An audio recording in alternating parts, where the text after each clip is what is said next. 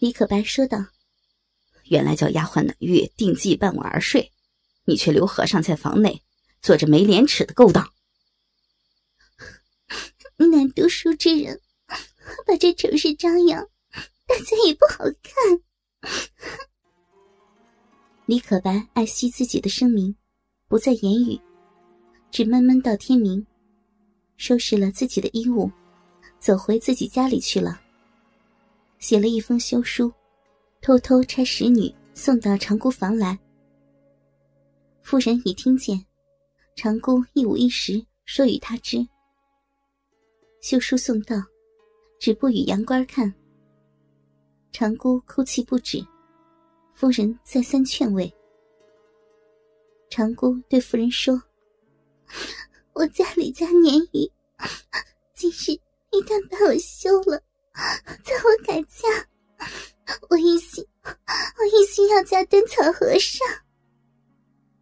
夫人并不说话，也不表态。且说，暖玉两夜换了两个，正在行经之时，虽然得了孕，连自己也不知是李可白的，还是杨官的，只好推在杨官身上了。杨官听见暖玉有孕，满心欢喜。虽听得女婿不辞而行，想是夫妻反目，也不放在心上，反谢夫人道：“是你贤惠，让我老年得子。如今灯草和尚任你怎么，我也不管你了。”从此，和尚也不甚避人了。杨官同暖玉睡，他便陪夫人。杨官同夫人睡，他便陪长姑。长姑心中却只多了他的娘，常常对夫人说：“不如你把我嫁了灯草和尚吧。”母女两个倒说起这和尚有通夜本事，弄得她心满意足。母女寒酸不提。却说光阴似箭，难遇十月满足，生下一个儿子。分外秀美。杨官爱如长针。至满月，诸亲友设宴席，唱戏文，热闹非常。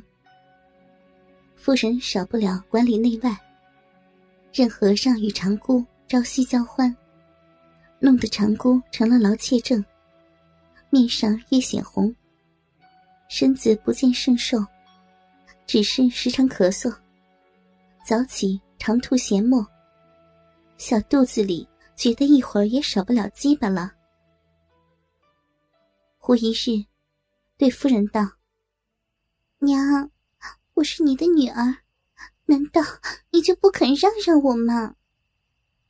恐怕弄坏了你身子，到那时有药也没法救呀。便冻死我了，我也甘心。”夫人听了，不好意思。只得任他日夜寻欢，越弄越要弄，整整弄了两个月。那一夜是中秋，杨官儿摆酒贺节，说起女婿出去已有两年光景，杳无消息。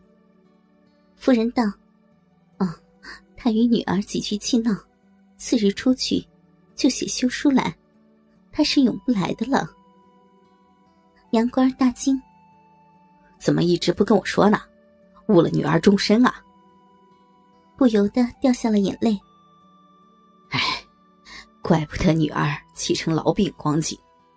儿啊，你也不必悲伤，怕没有好女婿配你吗？长姑推推娘，你说与爷爷听吧。竟是走进去了。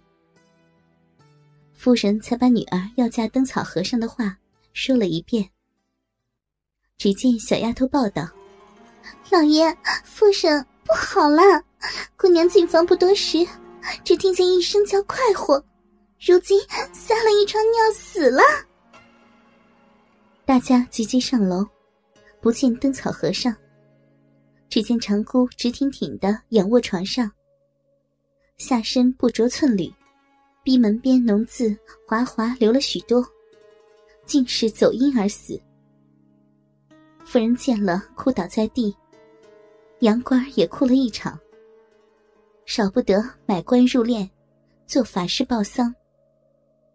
只因李可白既写休书，也不去报丧。那李亲家是老爷，人得了此下，虽然姻亲断绝，却来吊奠一番，掩人耳目。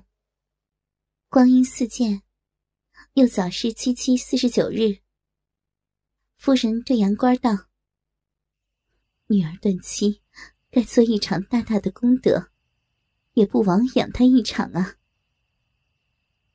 杨官应允，请了亲友，又请清凉寺十个和尚念经施食。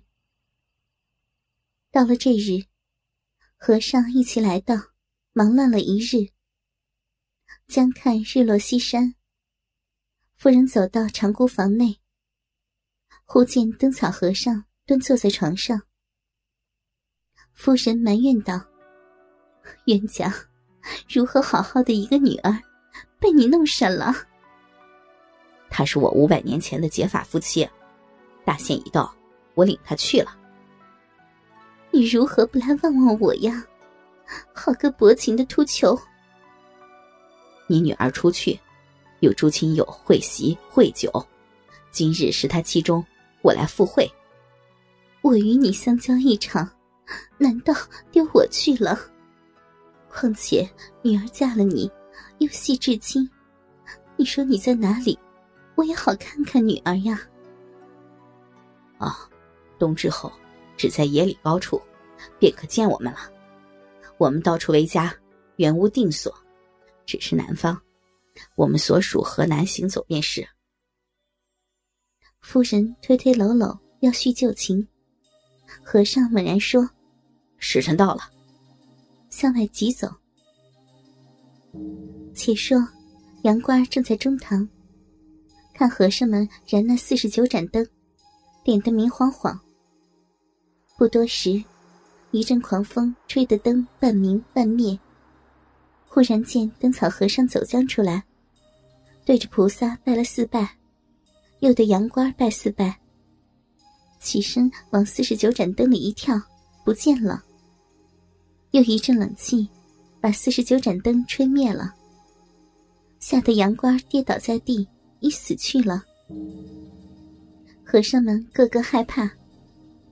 妇人听见，急通暖玉走将出来，用枪汤灌肠。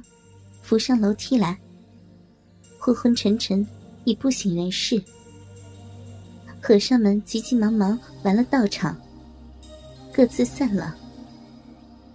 到第二日午时三刻，杨官也呜呼哀哉了。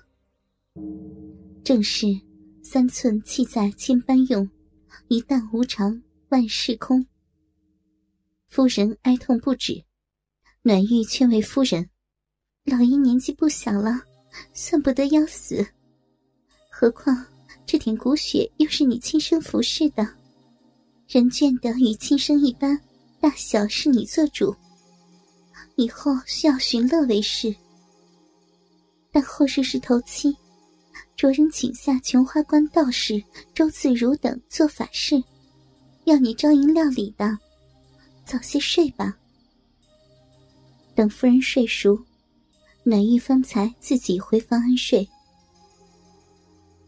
话说，暖玉到了头七，这日一早起来，打扮齐整。忽然间，周自如领了一班少年道士，个个清秀浪徒来赴道场。进来先请见夫人。